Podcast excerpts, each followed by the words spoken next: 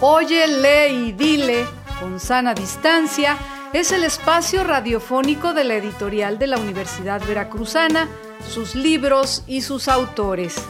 Literatura, ciencia, tecnología y arte. Todo el pensamiento universitario cabe en un libro.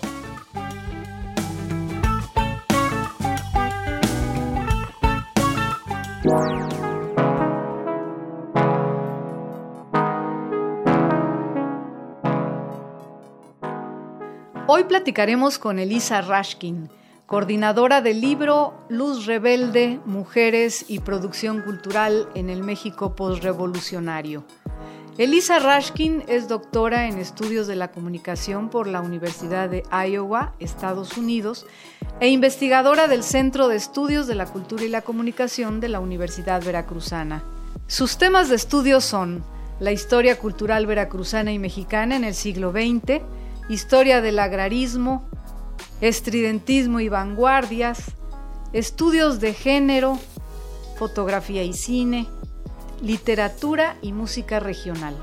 Es autora de los libros La aventura estridentista, Historia cultural de una vanguardia, Mujeres cineastas en México, El otro cine, y Atanasio de Vázquez, fotógrafo de la posrevolución en Veracruz además de artículos y capítulos sobre temas de cine, literatura e historia cultural mexicana e internacional.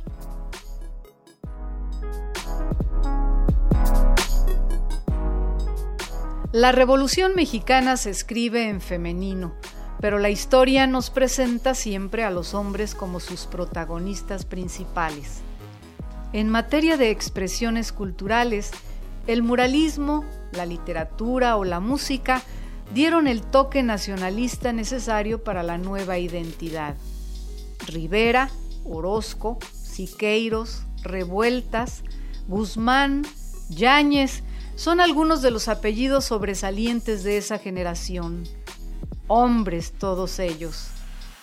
Mujeres, claro, están las icónicas. Frida Kahlo, Nahui Olin, Nelly Campobello, Modotti, por mencionar las más conocidas. Sin embargo, más allá de soldaderas, adelitas, extravagantes o pelonas, hubo mujeres que con sus aportes abrieron brecha y le dieron otro sentido a su participación. Esther Hernández Palacios y Elisa Rashkin, investigadoras de la Universidad Veracruzana, han rastreado desde hace años las expresiones de creadoras en la literatura, la pintura, el cine o la fotografía. Reúnen información, materiales o testimonios y van a los caminos del olvido y las rescatan para darlas a conocer y revalorar sus aportes.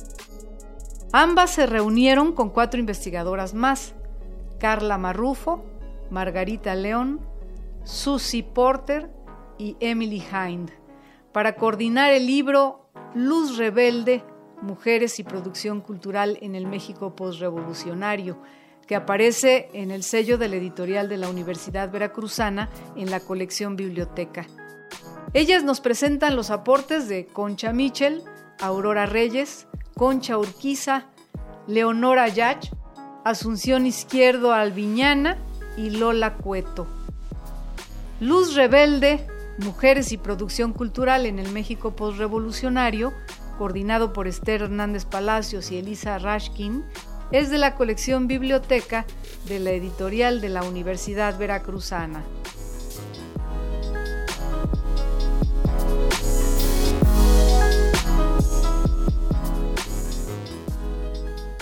Muy bien, estamos aquí en esta sesión de Hoy en Ley Dile en estos tiempos virtuales. Nos da mucho gusto tener aquí a Elisa Raskin, que junto con Esther Hernández Palacios hizo el libro Luz Rebelde y también está Alma Espinosa. Alma, ¿cómo estás? Muy buenas tardes. Hola Germán, buenas tardes. Pues en esta nueva eh, modalidad, en esta virtualidad, nos saludamos y el trabajo editorial no para y desde luego, pues no nos detenemos para hablar de los libros de la editorial de la Universidad Veracruzana y en esta ocasión, como bien comentas, pues vamos a poder hablar de este libro que se llama Luz Rebelde, Mujeres y Producción Cultural en el México Postrevolucionario. Así es, y nos acompaña aquí Elisa Raskin, quien hizo este trabajo. Elisa, platícanos cómo, cómo te reuniste o cómo coordinaron con Esther Hernández Palacios esta, este trabajo y por qué les preocupó hacer esta selección. La verdad fue hace mucho tiempo que, tuvimos la idea y iniciamos el proyecto. Creo que en ese entonces tuvimos ambos proyectos sobre mujeres escritoras o en, mi caso artistas plásticas que y tuvimos como conocimiento de que otras personas que estaban trabajando sobre temas similares y se nos ocurrió reunir un libro colectivo sobre el tema, porque ahora bien, en, felizmente en los últimos años están saliendo más trabajos sobre las mujeres en la producción cultural en México, pero realmente es, como digo en la introducción, es un paisaje desconocido, es un, este, es como otra otra narrativa en torno a la historia cultural mexicana que realmente es un, un, vacío, ha sido un vacío en la historia cultural. Y bueno, pues tuvimos la fortuna de contar con participaciones. Creo que también es que tuvimos participación en un congreso en, sobre la historia de mujeres y, y, género, donde nos reunimos con algunos de los autores que participan y, y de ahí salió el proyecto. Que bueno, como bien también comentan, pues es son contaditas las mujeres después de la Revolución Mexicana, a las cuales digamos que se les hace justicia a través de la literatura. Y muchas que hicieron un gran trabajo en muchos aspectos, en la literatura, en la fotografía, en la música, pues están casi en el, en el olvido, lo cual pues es un buen, un, buen trabajo este que ustedes realizan, donde hacen aquí pues un recuerdo de, o recuperan la, historia de Concha Michel, de Aurora Reyes, de Concha Urquiza, Leonora Yach, Asunción Izquierdo Alviñana y Lola Cueto. ¿Estas las eligieron de alguna manera o fue por el material que fueron encontrando? Fue por este, fue por los proyectos de, bueno, con las autoras de los capítulos más que nada, porque entre sí las seis mujeres podían haber sido otras, decenas, había, podía haber sido otras, pero cada quien como muy entusiasta con su, su tema en particular. Hicimos un conjunto, creo que bastante interesante, porque no es, es una muestra que a pesar de ser pocas, y pocas conocidas nos muestra una diversidad de la producción, la, la creación femenina en, y, no hay una línea entre esas personas que eran en, su mayoría contemporáneas y con otras que son más conocidas, marginalmente más conocidas, ¿no? Tina Modote, ahora es Frida Kahlo, ¿no? Eh, Nelly Campobello, Josefina Vicente, hay unos cuantos escritores, nombres medio conocidos, pero no hay una, no aquí hay una postura uniformemente feminista, ni comunista, ni son personas bastante complejas con mucho, y en algunos casos con contradicciones muy, muy fuertes y, y, eso fue como algo muy rico del proyecto que vemos como son personas muy complejos, eh, son, el ser humano es complejo y la, y, de, y la intención ahora con el trabajo de la biografía cultural y el análisis de la obra no es como rescatar figuras que queremos poner en monumentos de bronce, sino entender más sobre la participación de las mujeres en en la creación literaria y artística y cultural. Así es. Alma, ¿cómo ves este trabajo que hacen Esther Hernández Palacios y Elisa Raskin, que lo coordinan, por cierto, porque hay otras investigadoras también? Así es, eh, pues es un trabajo muy, muy interesante y que yo quisiera saber si han estado pensando en, hacer como una segunda parte o seguir trabajando en la recopilación, porque es, verdaderamente interesante, porque no es un trabajo, eh, como bien decías, que si son feministas o que si son comunistas. son, son, mujeres eh, artistas que fueron muy importantes, para nuestra producción cultural mexicana, ¿no? Entonces, me gustaría saber si, si ya han visto la posibilidad de hacer como una continuación y que nos contaras acerca del de, el texto que tú eh, tienes en este libro de Luz Rebelde sobre Lola Cueto. Ah, muy bien. No habíamos pensado hacer otro, otro proyecto, pero puede ser porque eh, tanto Esther como yo hemos seguido en la línea de, ella sigue este, trabajando sobre Concha Michel, sobre Enriqueta Ochoa y sobre este, María Enriqueta en diferentes obras más, bueno, que ha publicado con la Universidad Veracruzana y con otras editoriales recientemente y yo sigo con mi trabajo con mujeres en las vanguardias principalmente. Estoy trabajando mucho sobre Tina Modot en este momento. Y bueno, eh, eh, por, de las autoras aquí presentes en el libro hay también proyectos hago la promoción del libro de Emily Hind Doodler, que acabo de escuchar una presentación súper interesante. Es muy buen libro sobre la masculinidad y cómo define el campo de letras en México, ¿no? Y es muy relevante por lo que estamos haciendo, porque, porque realmente, aunque pues hay muchísimo trabajo sobre mujeres y sin embargo, y hay muchísima publicación de mujeres, mujeres no escasan realmente en la literatura o en el arte mexicano, sino que parece que no hay mucho espacio para su apreciación. Así si hay una Frida Kahlo, eso prácticamente es suficiente. Y si pues, hay otra pintora, digamos una María Izquierdo, pues hay que decir, hay una otra pintora mexicana y es mejor que Frida o es más X, ¿no? O no hay campo de, de, un grupo, de una generación o de una como un sentido de las mujeres como 50% de la humanidad que también tenían un papel significativo en el arte. En el caso de Lola Cueto es interesante porque ella en su, en su tiempo, ¿no? Ella tenía una participación en, se puede decir, en la vanguardia estridentista, pero nunca manifestándose como estridentista, sino que estaba ahí presente porque Lola y Germán Cueto eran, tenía, en su casa era el centro de, de muchas reuniones, tanto de la vanguardia como de mm, agrupaciones posteriores. Y ella estaba siempre produciendo arte a la vez que estaba creando sus hijas. Y eso es muy importante mencionar, ¿no? La, la cuestión de la maternidad y cómo afecta, cómo impide o cómo algunas pocas personas, como en el caso de Lola Cueto, pueden hacer los malabarismos necesarios para, para conjuntar producción artística y, y el cuidado familiar.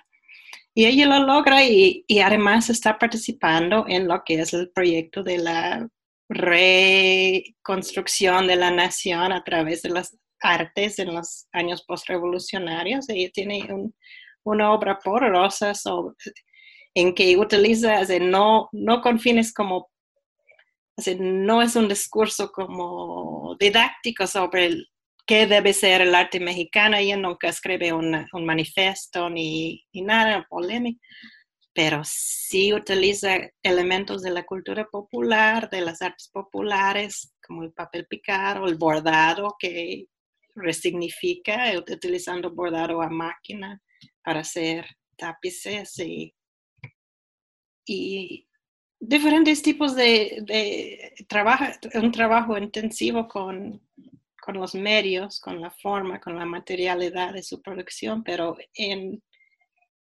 en pro de una idea de la mexicanidad en el arte que no es como estereotipado, no es no es como barato, ¿no? que no es turístico como empezó a surgir en, ese, en, ese, en esos años 20 la idea de del Mexican Curious, ¿no? Y ella puede tomar elementos de, que se identifica con la cultura popular mexicana y, y lo resignifican de manera que es muy, muy, muy lindo su trabajo también. Oye, Elisa, también es, digamos que la imagen de la mujer en el siglo XX, después de la revolución, o para empezar por la revolución, como lo mencionan también, son tomadas como la soldadera, las pelonas, en fin, todo ello. Y luego el cine mexicano hace, y el, radio y, todos los medios de comunicación hacen de la mujer otro tipo de imagen del siglo XX.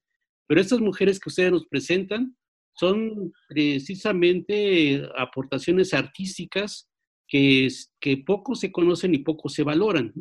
En, el tiempo, en el tiempo, ¿cómo, cómo será posible que a, través de este libro y otros trabajos más rescatar la labor y el papel de las mujeres en su justa dimensión? Es que tenemos que dejar atrás la idea del, y eso es lo que dice Emily Hine en, su producción reciente, la idea del, del genio, ¿no? Del, del, hombre genio, porque esas mujeres pueden ser genios o no, pero no están, así, no, no, no podemos ver el arte de esa manera para entender el papel de la mujer o de muchas otras personas excluidas de ese este, estado excepcional de, de, de, ser como el gran genio. En el caso, en el capítulo que Susie Porter hace sobre Leonor Lack, es muy interesante porque ella, Leonor Lack, es una catalana que, que llega joven con su familia a México y es empleada pública.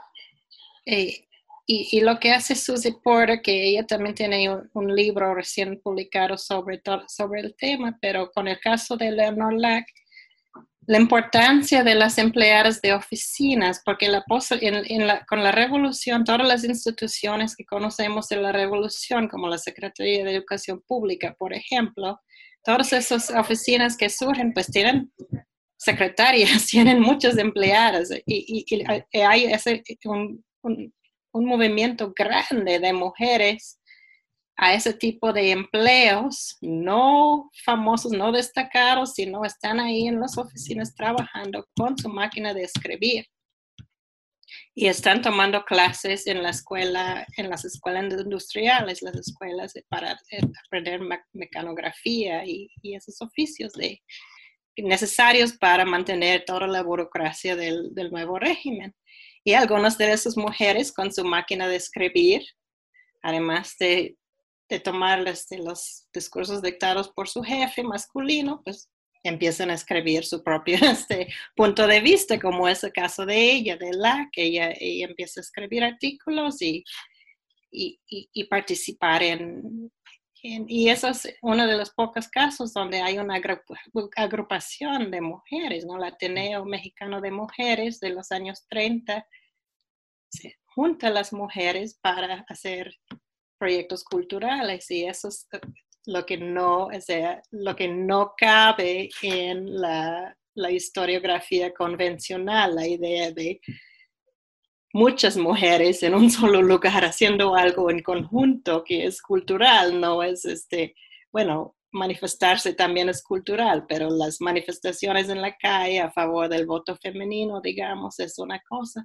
y aquí están esas mujeres haciendo eh, haciendo política desde la cultura, haciendo, este, expresándose escribiendo, creyendo desde, pues desde una colectividad que no hemos reconocido. Nos gusta más la idea de la figura que se ha hecho desgraciadamente muy exótica de la Frida Kahlo o de la este, Naui que también son, pues son personas que también merecen, a pesar de ser conocidas, merecen mucho más investigación porque se han distorsionado brutalmente sus imágenes, pero ver ese contexto de mujeres que están surgiendo a ganarse el, pan en, en oficinas, en, en, escuelas, las maestras también siendo un sector importantísimo, pero no reconocido como, como este,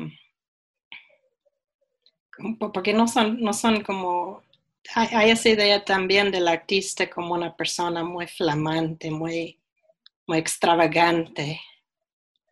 Y alguien como Lola Cueto, que está ahí, produce, produce, expone, participa en círculos de vanguardia cuando está en París, por ejemplo, pero no es como extravagante, es más como obra desde su, su, maternidad y desde su, este, su, su oficio de, de, artesanal, ¿no? entonces no, no, llama la atención de la misma manera. Y eso es lo que queremos repensar con este libro. Pues muy bien, Elisa, pues muchas gracias eh, por este trabajo, este libro que, es, que se llama Luz Rebelde, Mujeres y Producción Cultural en el México por Revolucionario. Y Alma, no sé si tengas algún comentario en especial sobre esta producción editorial. Ah, pues sí, eh, la ventaja de este libro es que está en acceso abierto, es decir, que cualquier persona que entre a libros.v.mx eh, podrá eh, ir a la categoría de acceso abierto y encontrará este libro y 180 más que podrá eh, descargarlo de manera gratuita o leerlo en línea como lo prefiera. Entonces es una gran ventaja que además de que lo puedan encontrar en librerías como Hyperion, lo puedan encontrar ahí en, esta página de descarga y también en v.mx diagonal editorial, pues ahí podrán encontrar los puntos de venta donde eh, em, están eh, los lugares donde adquieren este, este ejemplar. Perfecto. Pues agradecemos mucho a Elisa que estuvo aquí con nosotros en este Hoy el Lady virtual y pues también a Antulio García que está aquí en la grabación, en la conexión con nosotros. Alma, muchas gracias. Muchas gracias. Nos escuchamos la próxima semana.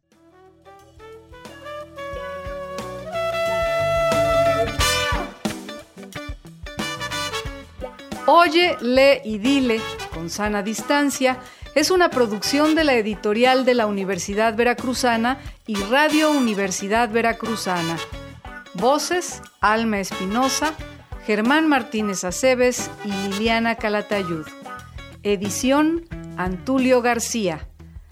En la próxima emisión nos volveremos a encontrar con un libro y con su autor.